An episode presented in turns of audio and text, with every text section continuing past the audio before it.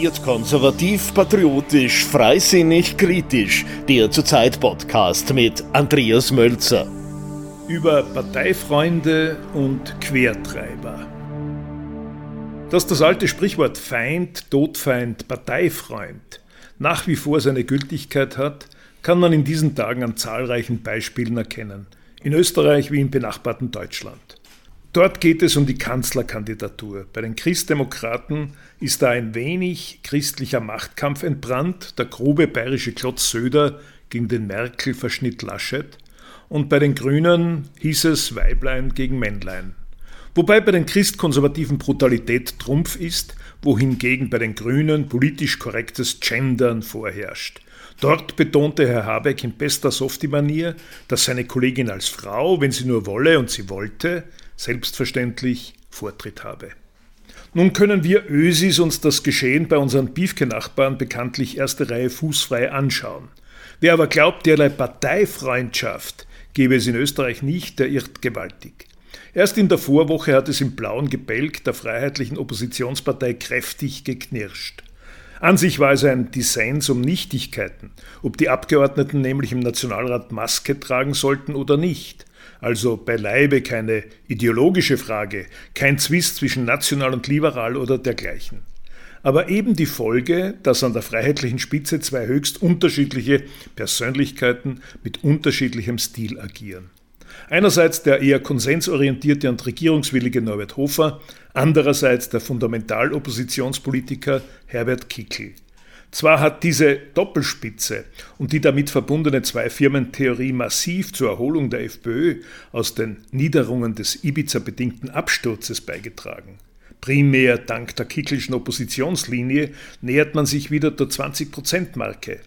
Dass aber damit eine gewisse Differenzierung, gewisse Differenzen zwischen beiden Teilen zwangsläufig auftreten, ist auch klar.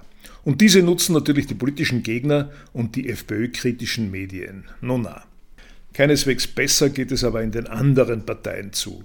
In der SPÖ fährt Burgenlands Landeshauptmann Doskozil seinen eigenständigen Corona-Kurs, der den larmoyanten Warnungen der Obervirologin der SPÖ-Chefin Randy Wagner diametral zuwiderläuft.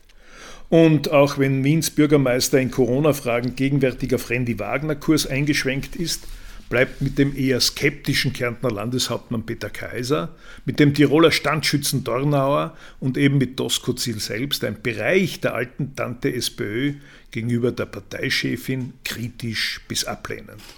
Und in der türkis eingefärbten Volkspartei, da sind die Heckenschützen, nämlich die Altschwarzen rund um den Ex-Parteiobmann Mitterlehner, noch gut getarnt in Lauerstellung.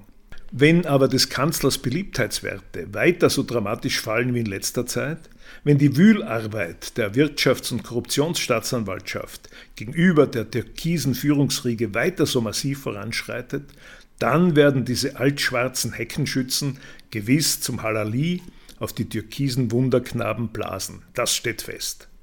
Insbesondere die schwarzen Landeshauptleute halten genauso lange still, solange Sebastian Kurz den politischen Erfolg gewährleistet. In dem Moment, wenn dies vorbei ist, werden sie sich gewiss eines alten schwarzen Parteibrauchs entsinnen, nämlich der Obmann-Demontage. Von den Grünen braucht man diesbezüglich eigentlich gar nicht zu reden, da sie in den Umfragen so zusammengestutzt wurden, dass Flügelkämpfe links und rechts des steirisch polternden Parteichefs Kogler kaum mehr möglich sind. Und bei den Neos, da gibt es den Haselflügel und den Steinerflügel. Und die beiden harmonisieren bekanntlich recht gut. Sie könnten sich allenfalls frei nach Nestreu fragen, wer ist stärker, ich oder ich.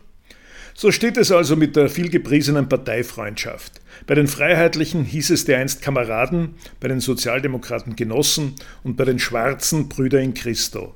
Bei letzteren mag vielleicht wirklich eine gewisse Brüderlichkeit herrschen, denkt man an den SMS-Verkehr zwischen Finanzminister und dem ÖBAG-Chef Schmidt. Bei den Sozialdemokraten ist spätestens seit Gusenbauer klar, dass der Begriff Genossen von Genießen kommt und bei den Freiheitlichen hieß es allzu oft Vorwärts, Kameraden, wir müssen zurück. Eines ist jedenfalls gewiss. Politische Parteien sind keine Organisationen, die durch Empathie zusammengehalten werden. Nein, es ist so wie in der Politik überall. Es geht um Macht, Einfluss, Posten und um die Umsetzung eigener Vorstellungen. Wird konservativ, patriotisch, freisinnig, kritisch. Der Zurzeit Podcast. Kommentare, Analysen, Interviews, Berichte. Jede Woche neu mit den Journalisten von Zurzeit.